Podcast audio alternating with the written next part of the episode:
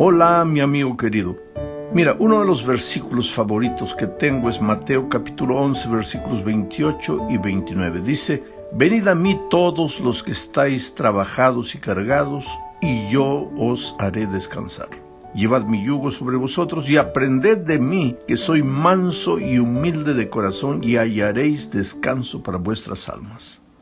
Sabes, el verbo descansar es mencionado dos veces en este texto. Y cómo necesitamos descanso en medio de la vida agitada que vivimos. Porque sabes, la enfermedad del siglo XXI es el estrés, el cansancio, la desesperación, que si no es controlado debidamente este estrés te lleva inevitablemente a la depresión. Parece que no hay tiempo para nada, corremos de un lado para otro desde que amanece hasta que anochece. El mundo en que vivimos es un mundo competitivo y si te duermes un poco, te quedas para atrás en cualquier área de la vida. Y en medio de toda esa agitación parece ahí aparece la persona maravillosa de Jesús para ofrecerte descanso. Él dice, venid a mí y hallaréis descanso para vuestras almas no es descanso solo para el cuerpo, sino para el ser entero, para el cuerpo, la mente, el corazón, es para el alma, para el ser humano completo y vivo. Pero lo que el lector apresurado de la Biblia no percibe a veces es que no existe descanso separado de Jesús. Jesús es el descanso. Estando en Jesús tienes reposo para el alma tus agitaciones terminan, tu estrés llega al fin, tu carrera loca termina y empiezas a encontrarle sentido a todo lo que haces. Pero, ¿qué tiene que ver lo que estoy diciendo con el título de la lección de esta semana? Todo, porque el título es El sábado, un día de libertad. ¿Libertad de qué? Pues de la voracidad de esta vida, de la locura vertiginosa que parece haberse apoderado del hombre y de la mujer modernos. En primer lugar, y antes de todo, necesitamos establecer el fundamento teológico del sábado. Génesis 2, 1 al 3 dice, Así fueron terminados los cielos y la tierra y todo lo que existe. Dios terminó en el día séptimo la obra que hizo y en ese día reposó de toda su obra. Y Dios bendijo al día séptimo y lo santificó porque en ese día reposó de toda su obra.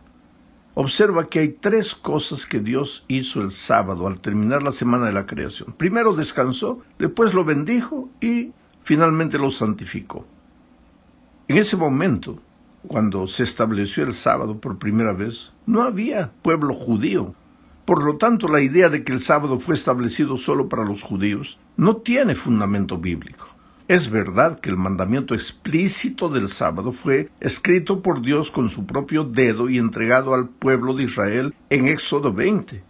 Pero tenemos evidencias bíblicas de que ya se guardaba el sábado mucho antes de llegar a Sinaí.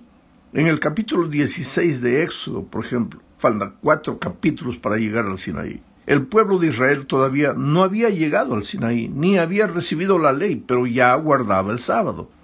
Lo podemos ver en el incidente del maná, ¿te acuerdas? Con la caída del maná, Dios deseaba enseñar a su pueblo dos cosas. Primero, que Él es un Dios justo y que se preocupa por las necesidades de sus hijos, de todos sus hijos, pobres, ricos, europeos, americanos, en fin. Dios se preocupa por las necesidades de sus hijos, pero también enseña con ese incidente del maná que él desea que sus hijos sean un pueblo justo y que se preocupen por las necesidades de sus semejantes. La otra lección que aprendemos es que el sábado sería para ellos un recordatorio de que Dios los cuidaba y ellos deberían confiar en sus promesas. Observa lo que dice Éxodo 16, 16 al 18. Voy a leer el texto, pero voy a ir comentando al mismo tiempo. Esto es lo que Jehová ha mandado. No es cualquier ser humano, es Jehová el que manda. Esto es lo que Jehová ha mandado. Recoged de él cada uno según lo que hubiere de comer. Un gomer por cabeza, conforme al número de vuestras personas. Tomaréis cada uno para los que están en su tienda. Y los hijos de Israel lo hicieron así. Bueno, en esta primera orden con relación al incidente del maná, encontramos que Dios dice, mira, no tomes más de lo que es necesario para ti. ¿Por qué? Porque Dios conoce la voracidad del egoísmo humano. Si cuando el maná caía todo el mundo corría, el más fuerte iba a acaparar más. Pero Dios le dice, no, esto no está correcto. Tomen lo que van a usar, lo que es necesario para cada hijo, para cada miembro de la familia, para los que están en tu tienda.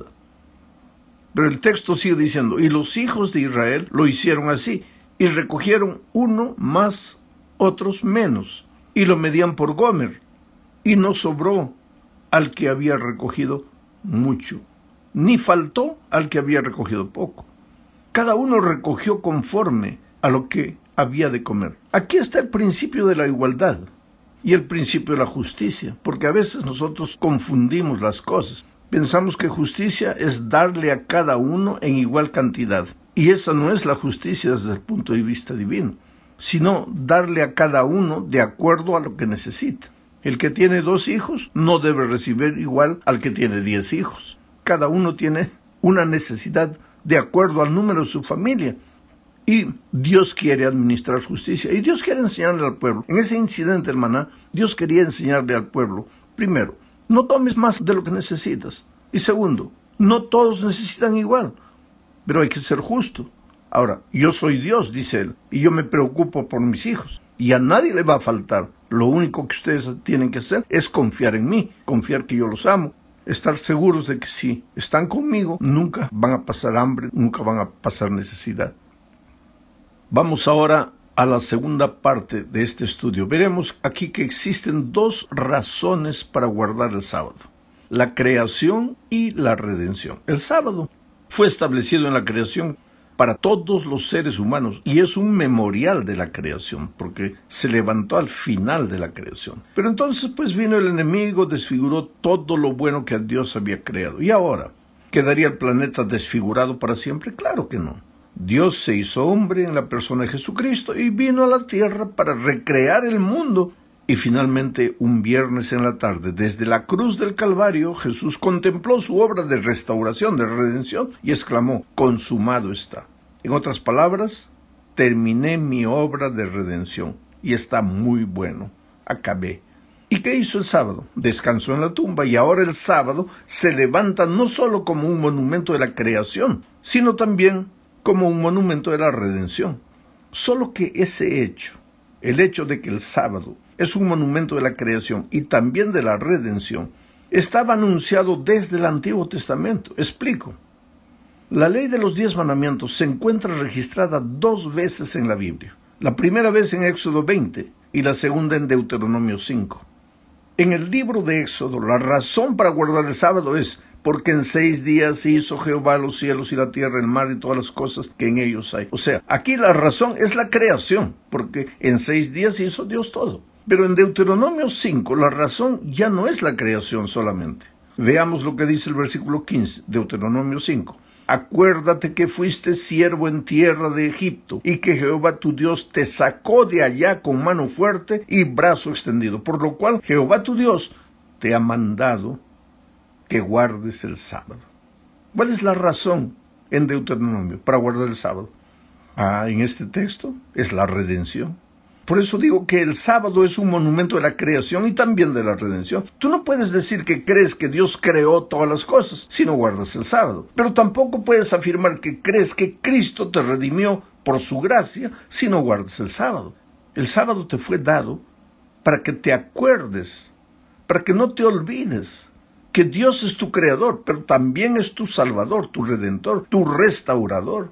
Si te olvidas del sábado, es más fácil que te olvides de que Dios te creó y de que Dios te salvó. Ahora vamos a la tercera parte.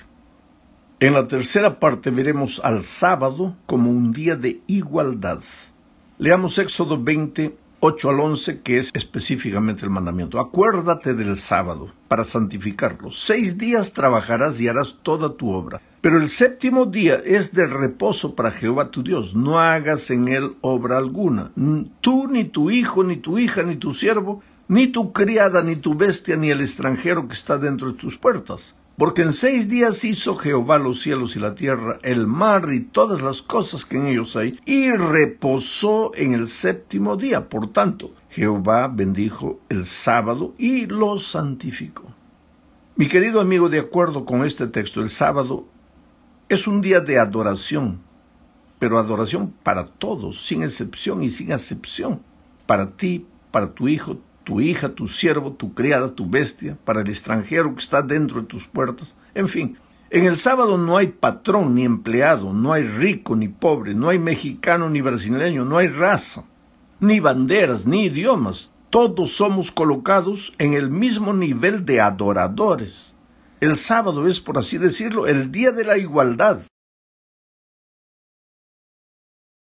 Pero lo interesante de esto es que en realidad no es el sábado, sino Cristo.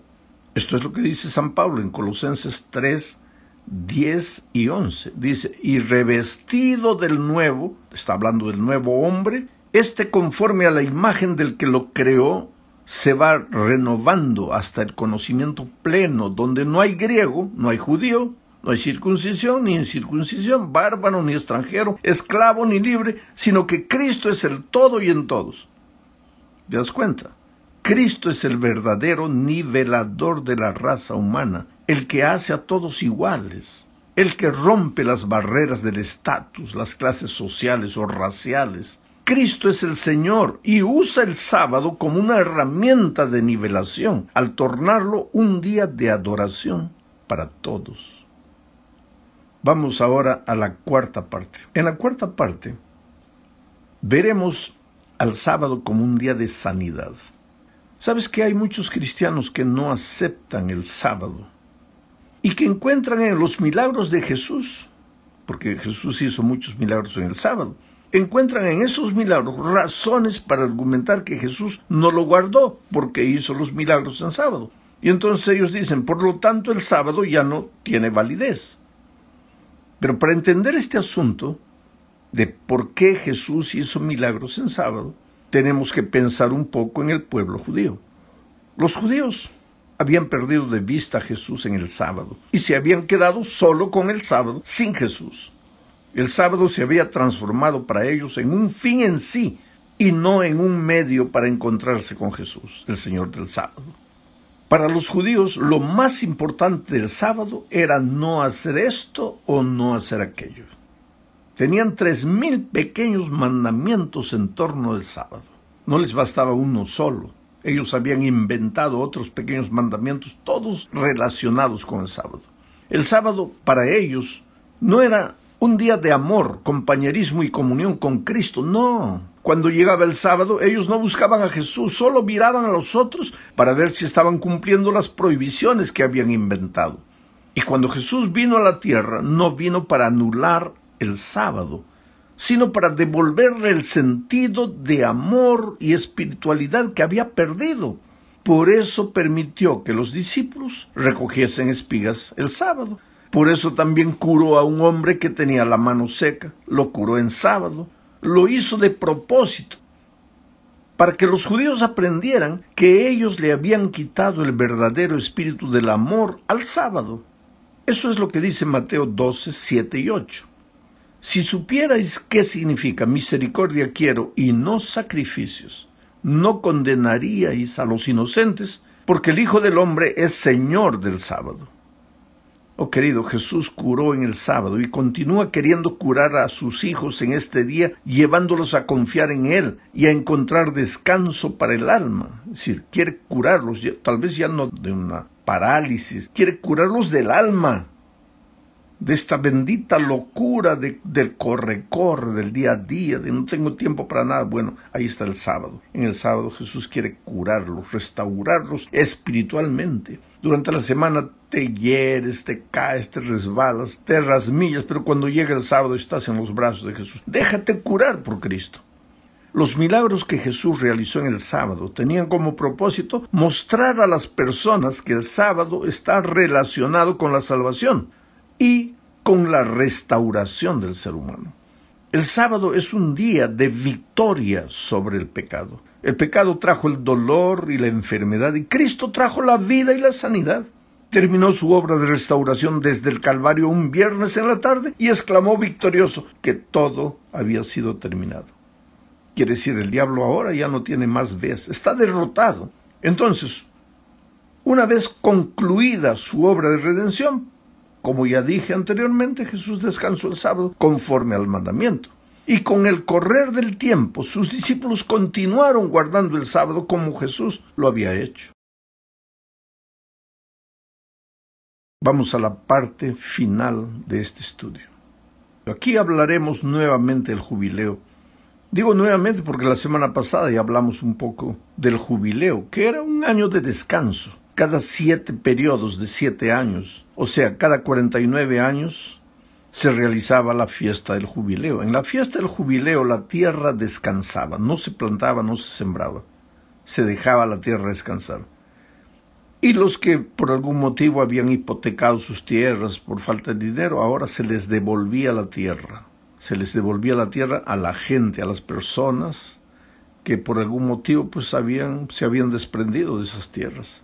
Al igual que el maná que Dios proporcionó a los israelitas en el desierto, no sembrar por un año era un acto de confianza en que Dios proporcionaría suficiente el año anterior en que vivirían de lo que el terreno produciría por sí solo en el año sabático. Además, ellos deberían liberar a esclavos y cancelar deudas. Era un acto de misericordia, pero también un acto de confianza en el poder de Dios para satisfacer sus necesidades.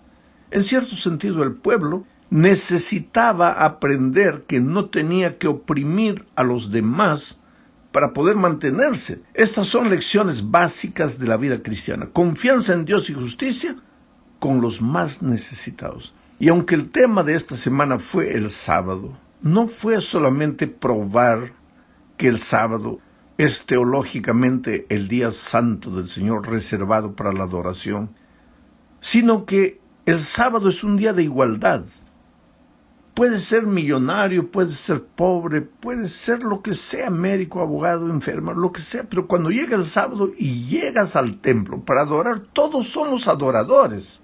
En la iglesia el sábado no puede haber distinción de raza, de color, de bandera, de nada.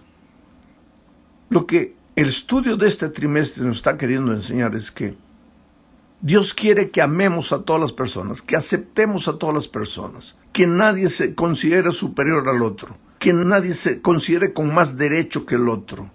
Y el sábado es la herramienta que Dios usa para nivelar a su pueblo.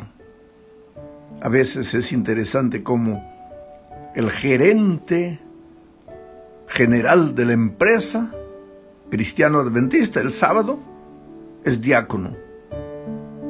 Y el hermano que barre la empresa de ese gerente el sábado es primer anciano de la iglesia.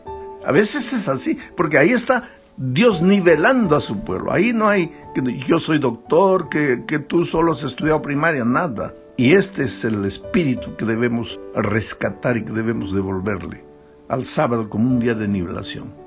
Que Dios te bendiga ricamente. Antes de terminar la grabación quisiera decirte que Tal vez esta semana fue dura para ti, querido. Tal vez esta semana está siendo dura para ti. A cosas que tú a veces, quiere decir, tú sufres, tú vives, tú lloras en silencio, nadie te entiende, nadie conoce, nadie sabe lo que estás pasando. Porque la crueldad de este mundo es que tú sales a la calle, sonríes, saludos a todo el mundo, pero nadie puede leer tu corazón, escudriñar tu mente, pero tú estás herido por dentro. Y ahora que estás dándole un tiempo a Dios para escuchar este comentario, yo quisiera decirte que no desanimes. Cuando a veces parece que todo está oscuro, ya va a salir el sol del nuevo día. Confía en Dios, Él te ama, Él sabe quién eres, Él se preocupa por ti, Él no te ha abandonado, no te ha dejado. Un abrazo, feliz semana.